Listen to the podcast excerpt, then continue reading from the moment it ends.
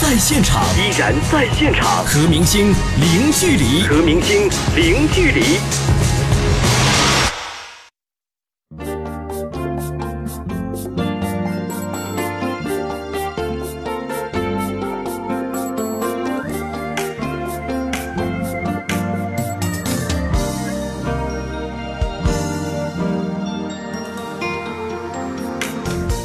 一零距离，今天我要跟您分享春节前最后一个剧组来到成都宣传新电影、接受我们采访的精彩内容。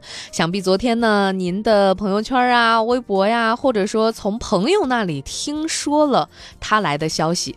他就是周星驰，带着自己导演的新作品《美人鱼》，带着自己的新女郎林允，以及在已经曝光的预告片当中，我们能够看到的那位猥琐人鱼大叔的扮演者杨能，他们一起来到成都和大家见面。成都朋友，大家好，我是周星驰，大家好，恭喜发财，年年有余，看美人鱼。成都朋友，大家好，我是林允，祝大家新年快乐。成都的朋友，大家好，我是馆长杨楠。各位听出来现场的人山人海了吗？因为昨天电影《美人鱼》的发布会啊，是在商场的中庭做的。所以，哎，现在听节目的朋友们，有没有昨天在现场的呢？不妨来跟我分享一下昨天见到星爷的感受。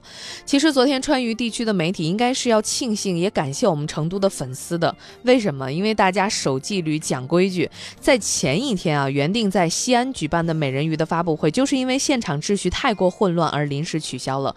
那刚才我们听到的最后一位跟大家打招呼的演员杨能，居然在昨天是穿着睡衣加西装。踩着一双拖鞋上台的，而且他穿的那个拖鞋还是最简单的洗澡拖鞋，没有啥造型的那种。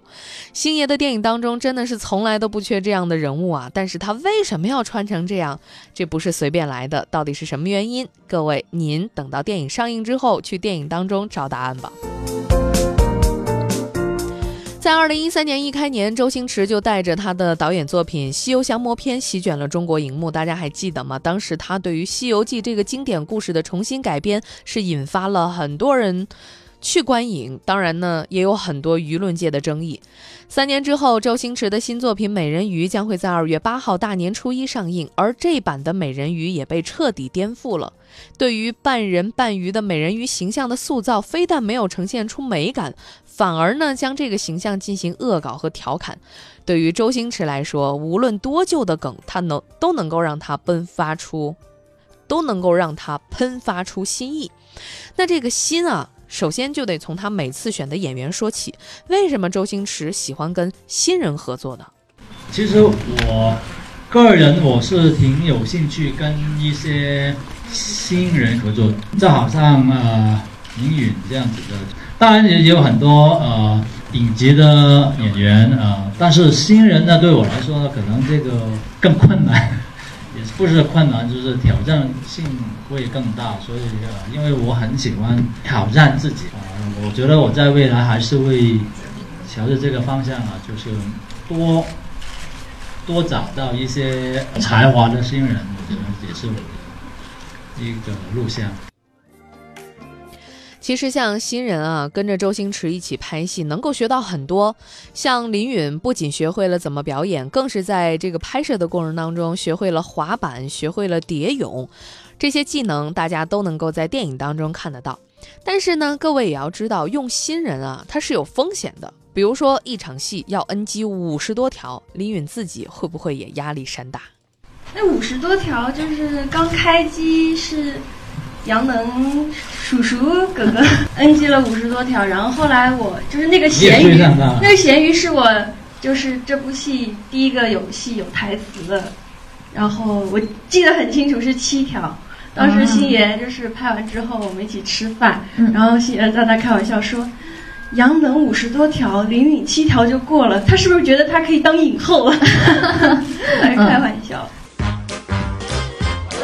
这不就是一条咸鱼吗？这不就是一条咸鱼吗？其实从昨天的采访来看，林允和周星驰的相处并没有我们想象的那般跟大师在一起的拘谨、恭敬，反而呢是说说笑笑，互相调侃。比如说，在后来说到这个《西游降魔篇二：西游伏妖篇》这部戏是由徐克执导的，那周星驰也透露说，这部电影现在也已经拍完了，而林允在其中也有出演。但接下来呢，并不是跟我们来力挺林允说他演的有多好，反而是吐槽他。也把也把这个曲导演气死了，是吗？没有啊，他对我比你温柔多了，哈哈哈！开玩笑，就是你进步了，你的演技。不要再谈论这个话题了，好吗？周星驰曾经说过自己很喜欢童话，其实他拍的也都是童话。童话里边一定有好人、有好报以及真善美的大原则，周星驰是相信这些的。而这次电影《美人鱼》就是这样一个现代环境里的童话故事，并且将现实和超现实进行了一次完美的结合。那到底是什么引发了周星驰想要拍《美人鱼》这样一部电影呢？其实《美人鱼》是一个很好的题材啊，因为它是个童话故事。我觉得现在这个世界，我希望可以看到更多一些。正能量的童话故事，当然我是小小时候看的，看完之后特别开心。但是现在长那么大了，但是我看完之后还是那么开心。我觉得，呃，现在呃，我真的想，我觉得童话故事可以多一点。在远古时代，人鱼和人类本应和平共处，谁知？他们越进步就越暴力。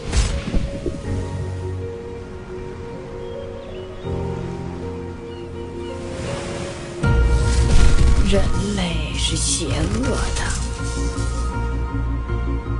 这个世界上还有什么比钱更重要？你说谁？你的目的是什么？我刘某什么大风大浪没见过？今天就凭你跟我斗？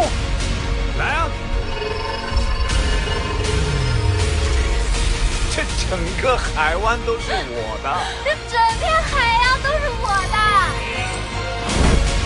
你别告诉我你已经爱上他了。你是我在这个世界上见过的最美丽、最干净的女孩。你不是人，你是天使。拿了钱去死吧！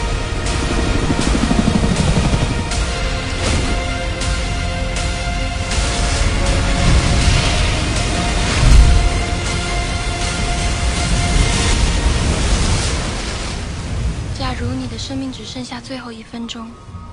假如地球上连一滴干净的水、一口干净的空气都没有，你最想干嘛？刚才我跟各位分享的是电影《美人鱼》的终极预告片。从这个预告片当中，我们能够听出浓浓的环保味道。开头、结尾都有对人类、对环境过度开发的一个批判。那到底又是什么触动了星爷有这样的想法呢？其实，嗯，我觉得这个一开始做美人鱼的时候，它是一个关于海洋的。当然呢，就是人鱼都是在海里面的嘛。然后就这个故事再发展下去，我就觉得呃，也是很很自然的，可以将一些大自然的题材，就是地球关于地球的大自然的的这个，譬如说环保或这种题材可以放进去，这个是很自然。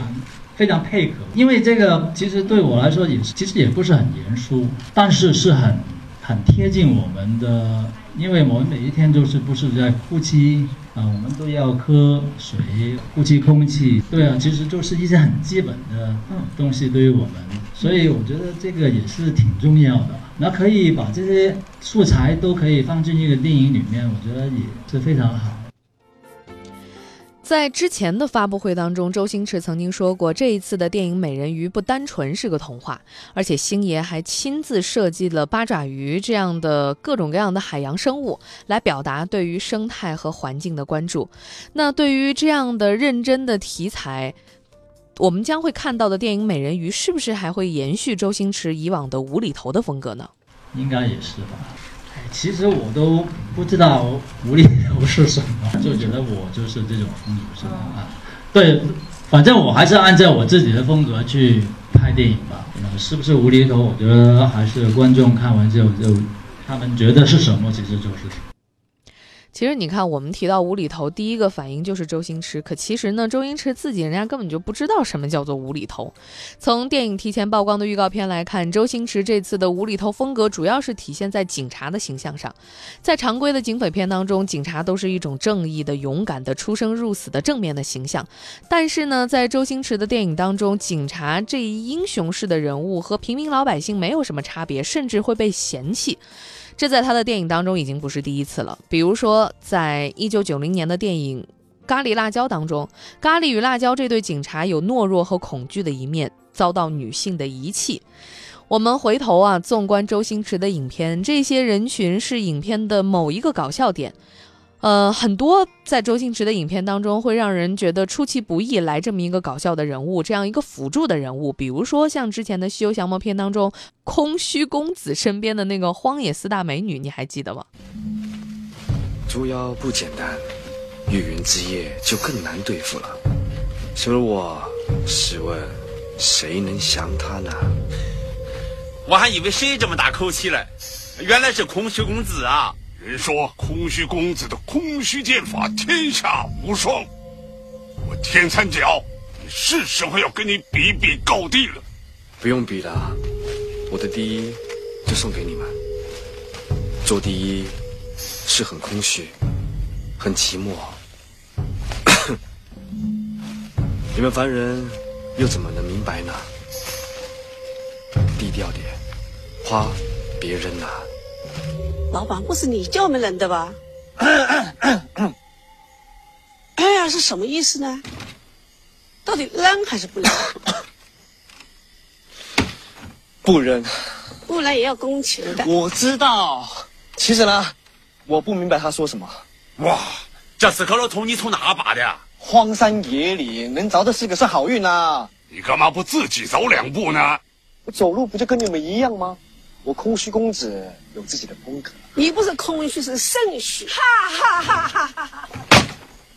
你给我听清楚哦，话不要乱讲话哦。那那这两个字会不会读？是肾虚，不不不是空虚。我是肾虚公子，不不不不不，我不是空虚公子，我是肾虚。都你，我从我我告诉你啊，我从小肾就不不不，我从小就很空虚啊。肾这一块呢，我要好好保护。刚才呢，我们回顾的是《西游降魔篇》当中空虚公子身边的荒野四大美女。其实周星驰被大家冠以无厘头风格，从他做演员开始，一直延续到了他做导演。但为什么近几年来他就真的只专心做幕后，不在自己的戏里客串一把呢？像这一次电影当中的八爪鱼，据说这个角色是原本星爷想演的，真的是这样的吗？呃，没有适合我演的，我觉得。表面上是，实质上呢，其实八爪鱼这个角色，说实话，大家都不想演。我是第一个不想演，所以我就找别人。然后就也有跟啊超哥也有说过，就说说啊超哥你要不要演一个八？我都还没说下去，他就把电话关掉了，就都这个你知道，然后就没了。然后又找这个罗总，就是罗志祥，就说哎，我们要不要演一个？八角鱼这样子，然后罗总也问我，他说：“哎，这为什么这个人物会叫八角鱼呢？”呃，我说：“哎，其实他就不是人，他说他真的是一个八角鱼。”对。然后他就说：“不要这样子。”我也是，就是真的跟他说了，就是帮帮忙啊。最后这个罗总也是一个挺有同情心的人，我最后一次了，就你别再来了，我就然后就找到罗总来演。对啊，但是现在他又非常啊开心兴奋，觉得哎，这个就是确实是非常特别的，效果也是非常。这段回答，我个人是怀疑他的真实度的。谁会相信周星驰戏里的角色还得求着别人来演？当然是开玩笑而已了。那我在这儿呢，也要温馨提示各位啊，这一次周星驰的电影《美人鱼》当中，您会看到各种各样的海洋生物，或者说奇形怪状的海洋生物，这都是周星驰自己设计的，脑洞大开设计的。各位做好心理准备。呃，其实电影最早最早呢，曝光了一首由周星驰亲自创作词曲的电影宣传曲，叫做《无敌》。周星驰说：“为什么呢？因为《美人鱼》就是一部无敌的电影。”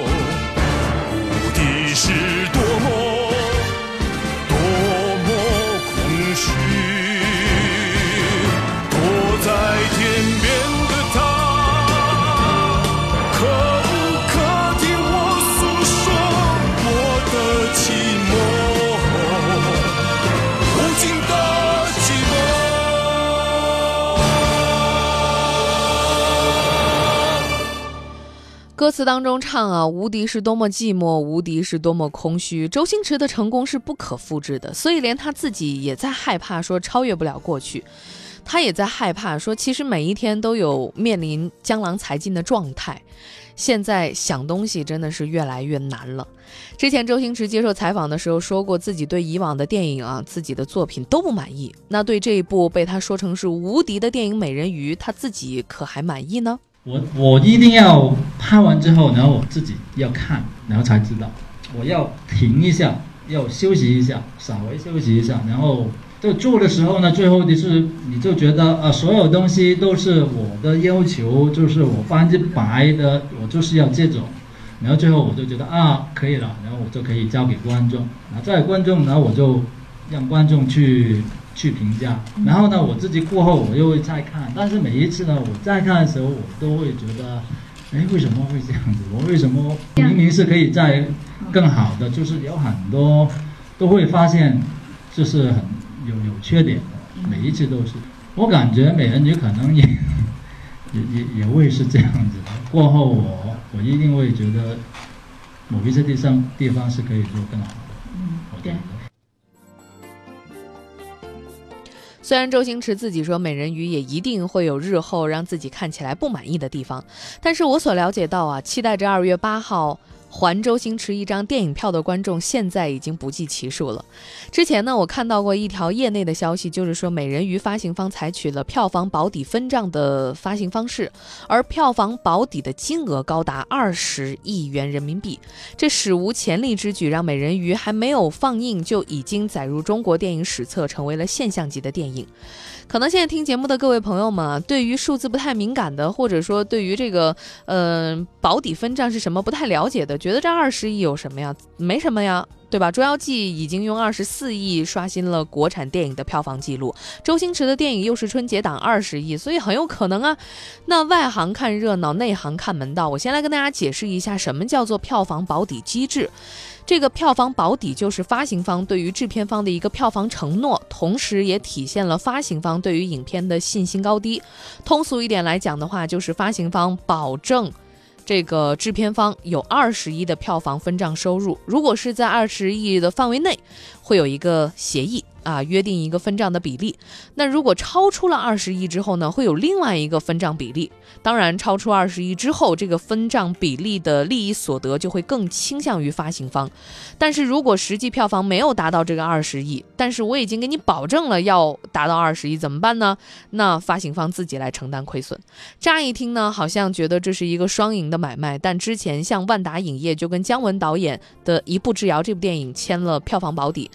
当时保底的是十亿票房，但是最终呢，这部影片只收获了五亿票房，所以当时万达也赔惨了，而且王思聪更是气得跳出来骂人。那么这一次，周星驰的新作品《美人鱼》是谁有能力、有勇气玩转这二十亿？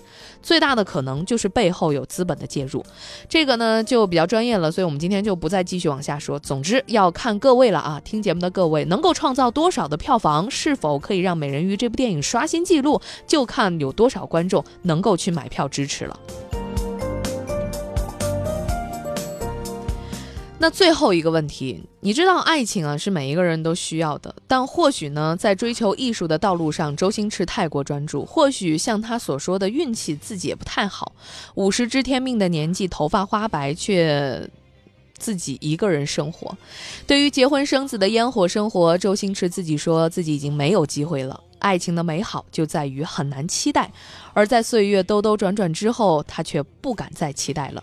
喜剧的极致。就是悲剧，无论是在荧幕上还是在生活上。其实最近几年，星爷出现在公众视野的时候，接受采访的时候，出席活动的时候，你发现了吗？他特他都特别爱戴一顶帽子。其实我个人觉得挺好的，因为有多少人都害怕看到星爷的眼神，怕那里一不小心就会流淌出岁月的伤痕。今天节目就是这样了，两张电影票送给梦梦，我们明天中午十二点再会了。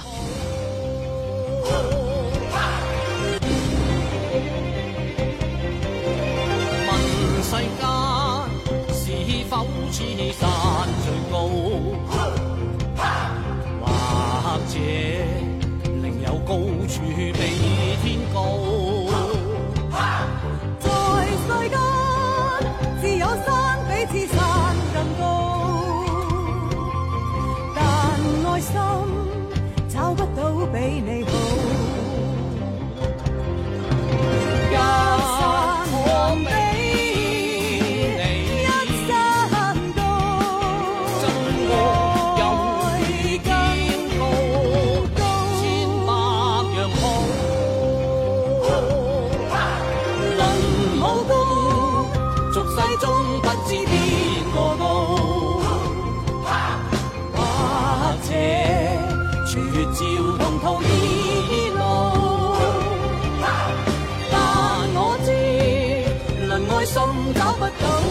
好待我心世间始终美好。